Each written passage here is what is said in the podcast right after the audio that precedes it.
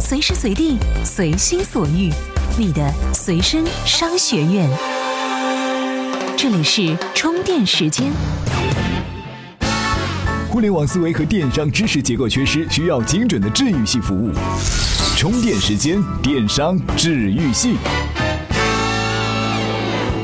大家好，我是老彭，这里是充电时间电商治愈系频道，欢迎各位新老朋友收听我们的节目。我们和您一样，致力于发掘时间的高价值。OK，现在就进入我们每日必知的资讯环节。每日必知。宝马称未与苹果合作开发汽车。德国汽车制造商宝马公司周四表示。他与苹果公司的会谈并未涉及开发或生产汽车，否认了德国著名杂志《汽车与运动》三月四号刊发的报道。该报告说，宝马和苹果正在就合作开发乘用车的可能性进行讨论。美八大科技公司海外利润超四千亿美元。彭博社对美国三百零四家上市公司提交给美国证券委员会的报告进行分析，发现美国公司海外囤积的利润高达二点一万亿美元，而微软、苹果、谷歌和另外五家科技公司在其中所占比例超过五分之一，达到四千多亿美元。夏普陷入八十四亿美元债务危机。据彭博社的报道，夏普公司目前正面临严重的债务危机，其债务规模或已经高达一万亿日元，约合八十四亿美元。夏普正在考虑一系列的融资方案来吸引资金注入，以实现债务重组，包括向业务合作伙伴出售新股，以及向银行谋求更多的贷款等等。亚马逊在天猫开了官方旗舰店，亚马逊中国正在投入竞争对手的怀抱。继2014年亚马逊 Kindle 旗舰店入驻天猫后，亚马逊官方旗舰店昨晚悄然在天猫上线。亚马逊将其跨境电商战略重要部分——进口直采业务与天猫合作。华为余承东炮轰三星、联想、小米。三星电子已经开始走下坡路了，小米只是昙花一现。与开发新技术相比，联想更专注于推广自己的品牌。在华为技术有限公司旗下消费者业务集团负责人余承东看来，智能手机领域或将出现巨变，未来三到五年可能只剩下三个主要的全球性公司，华为无疑是其中之一。我是三六五翻译的创始人 Eric，欢迎收听充电时间。干货总在听完资讯之后啊，前几天哎，就这么咣一下，安居客就拜倒在了五八同城的支票大棒下，又一场浩浩荡荡的收购出现了。按照官方常见的说法，这两者的融合总能发掘出一加一大于二的效应。但是你看看优酷收购土豆，苏宁收购 PP Live，就知道收购和并购几乎是鲜有成功的。那五八和安居客能够成为特例吗？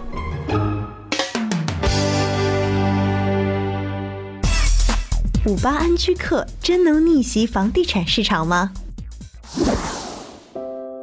虽然不能按老黄历来确认五八收购安居客一定会失败，但是这二者的组合吧，实在是不让人放心。五八同城的业务涉及社会服务业的方方面面，房产产业是它最核心的业务。而安居客的业务全部聚焦于房产方面，所以五八同城在收购后打出了增量信号，在房产产业的话语权增加，但不可避免的会陷入业务重合及产品线重叠的困扰当中。最终，安居客的命运可能是被五八同城吸血，逐渐消融，而后者迎来吸血式的发展。五八同城 CEO 姚劲波在收购安居客发出的内部邮件中表示。安居客将继续定位高端专业找房平台，但刚刚改嫁出来的安居客惊魂未定，能否扛下巨大压力，承担起这样的重任？要知道，在此前安居客的房产业务中，小鱼和虾米是绝对主菜。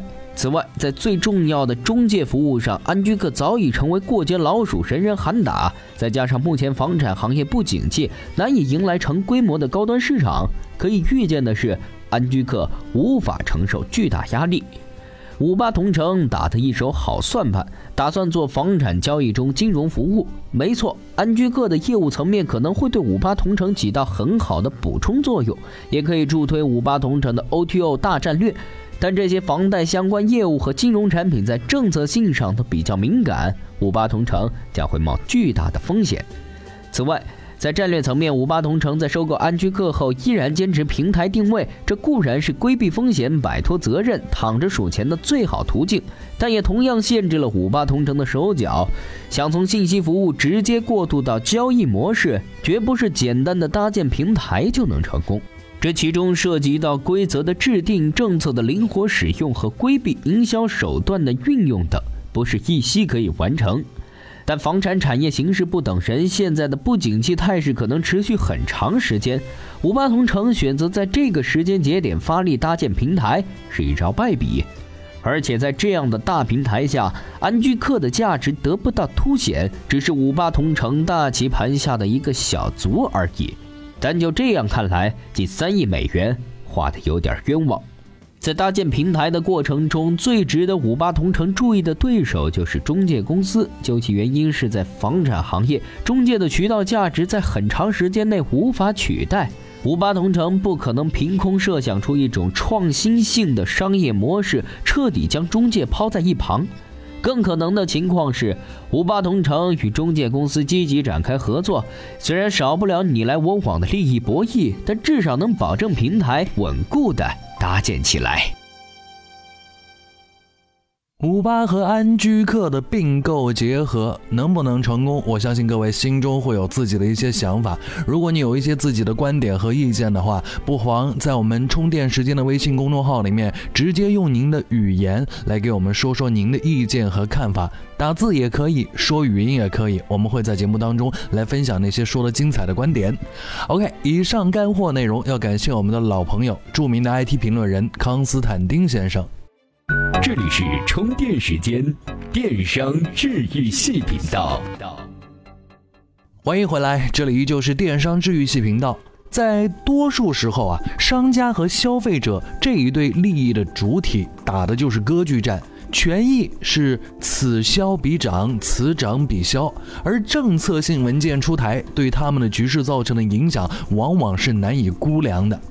譬如，在这个月十五号就要实施的侵害消费者权益行为处罚办法，对于消费者是极大的利好。但这其中专门罗列出的网购商品拆封也要无理由退货，对电商的商家还真是一个噩耗。为什么？这等于给了消费者一种难得的权利。商品无理由退货，为何仅仅针对电商？长久以来，在主流商业人士以及政府有关部门的心目中，电商一直是处于较低端的水平，要么是假货横行，要么是卖家会设置无数陷阱等着消费者去跳。但电商行业这些问题，也是整个社会的商业活动中普遍存在的问题。换句话说，电商中遇到的所有问题，我们几乎都能在线下找到参照物。说电商的价格虚标，大街上到处可见挥泪甩卖；说电商有售假嫌疑，我们谁在实体店又没买过假货呢？因此，我们在讨论维护消费者合法权益的时候，就不应该将实体销售与网购分割开来。而目前，舆论往往把重点集中在网购可以拆封退货上面，却很少有人讨论在实体购物是否享有同样的待遇。接下来有可能对店家产生致命打击。拆封假货是不符合交易双方的公平性原则的，即在整个交易中，买方要处于强势地位。一旦执行，会出现这样两种情况：第一，消费者购买商品之后拆封，觉得与想象差距较大，恢复包装原状退货；第二，消费者购买商品之后，觉得自己突然不喜欢了，就无理由退货了，但包装很难恢复。前一种情况当然没问题，第二种相信是电商平台以及卖家都不愿看到的，用户购买。用户购买行为共分为两种：理性消费和冲动型消费。而电商的高折扣以及部分商品的特性，就是激活用户冲动消费意识，产生购买行为。而一旦处罚办法实行，则会将用户交易无形之中延长七天之久。如此长时间，用户极有可能已由冲动消费变为理智，这对于电商来说绝对是打击。同样道理，处罚办法也将会对于线下实体店有很大的负面效果。实体店销售很大程度与导购员的能力有关，而导购员本质上也是最大范围激发消费者的购买冲动，如此才能痛快买单。而一旦七天拆封无条件退货实行，则极有可能发生消费者回家突然觉得商品不是特别需要而进行退货，这样实体导购员的工作权重也会被稀释不少。当然，消费者是有理由去维护自己合法权益的，但对于依靠合法手段去刺激冲动型消费的商家，免不了要为他们捏把汗。我们知道，商品除了具有使用或实用的产品外，它的包装说明书甚至标签都应该是商品的重要组成部分。而用户拆封之后，如果无法复原产品初始状态，产品就要被折价。所以，这样的办法将会增加电商卖家的运营成本。电商在价格方面与实体优势将进一步缩短，甚至没有。这对于相对还比较脆弱的电商而言是相当危险的。我们不想讨论先有鸡还是先有蛋的问题，不论是先有消费者还是先有商家，每一个人首先都是这个世界的消费者。我们自然想保护自己的自身权益，但是对于这样的一个处罚办法，除了看到消费者权益的保护，也应当换位思考一下，看看卖家们的利益是不是进一步被削弱了。如果卖家的利益被削得太弱，又哪会有人去做优秀的、优质的卖家呢？最终还是会损害消费者的利益，丧失了交易双方公平性的原则，这对整个社会来说是不利的。好的，以上干货内容要感谢互联网的专栏作家老铁。这里依旧是电商治愈系频道，您正在收听充电时间。怎么样才能和其他喜欢咱们频道的伙伴们待在一起呢？首先，在微信搜索公众号“充电时间”，进入公众号，选择第三个按钮，点击群入口按钮，然后扫描你所在频道群的二维码，这样你就能随时随地和同频道的伙伴们待在一起啦。装，今天的节目第二次装了啊，又来了。这是在星期二的时候呢，艾瑞出了一份很装的报告。二零一四年中国权益众筹市场融资规模达到了四点四亿元，同比增长百分之一百二十三点五。如果按照二零一八年一百五十亿元的预计，众筹市场的发展曲线无疑是接近指数经济的陡峭向上。我们今天就不妨从二零一四年的四点四亿融资额看起，可以发现几个有意思的现象，其中也有大家一直想知道的答案。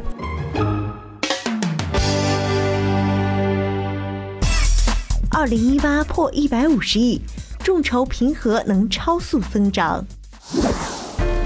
在整个众筹盘子中，综合类众筹平台融资三点七亿元，占比百分之八十一点四；垂直类众筹平台融资零点六亿元，占比百分之十三点九。可以看到，综合类平台占主导地位。而二零一四年中国综合类权益众筹项目 TOP 十中，则出现了创意智能硬件扎堆的现象，十个有九个是智能硬件类的众筹。排名第一的是京东众筹悟空 i 八智能温控器，而排名前列的海尔空气魔方、三个爸爸孕妇儿童空气净化器等，光是从项目产品名称上看，就有着浓厚的创新基因，都是市面上不容易买到的创意产品。在艾瑞咨询给出的众筹 TOP 十名单中，还能看到一个有。有趣的现象，十个项目，京东众筹占了七个。如果结合 TOP 十的项目来看，京东众筹能占七成席位，并非偶然，因为三 C 数码一向是京东众筹的强项。同时，除了资金募集之外，京东金融还为项目发起者提供从生产、销售到营销、法律、审计等一系列服务。我们知道酒香也怕巷子深，很多拥有顶级创意的创业者，很多时候不是败在产品上，而是被生产、推广、销售、法律等问题拖垮。众筹作为互联网金融行业的新贵，它数亿元的规模在庞大的市场资金面前简直是沧海一粟。可以预期，在股市已处高位、房地产市场萎靡不前的大环境下，更多民间资金会。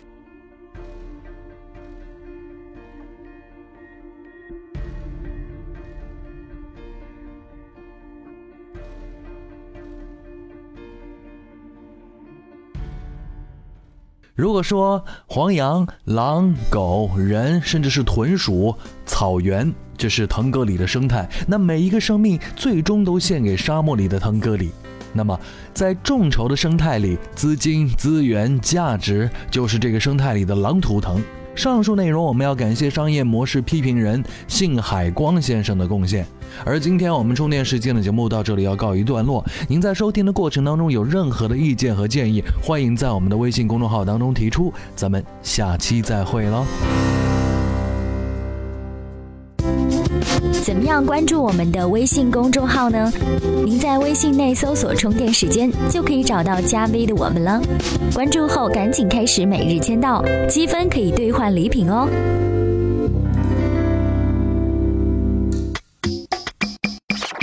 趋势、观点、数据、调查，简单的收听动作，把握行业风向；高效的时间管理，掌握知识方法。电时间，时刻补充，随时在线，让观念永不落伍。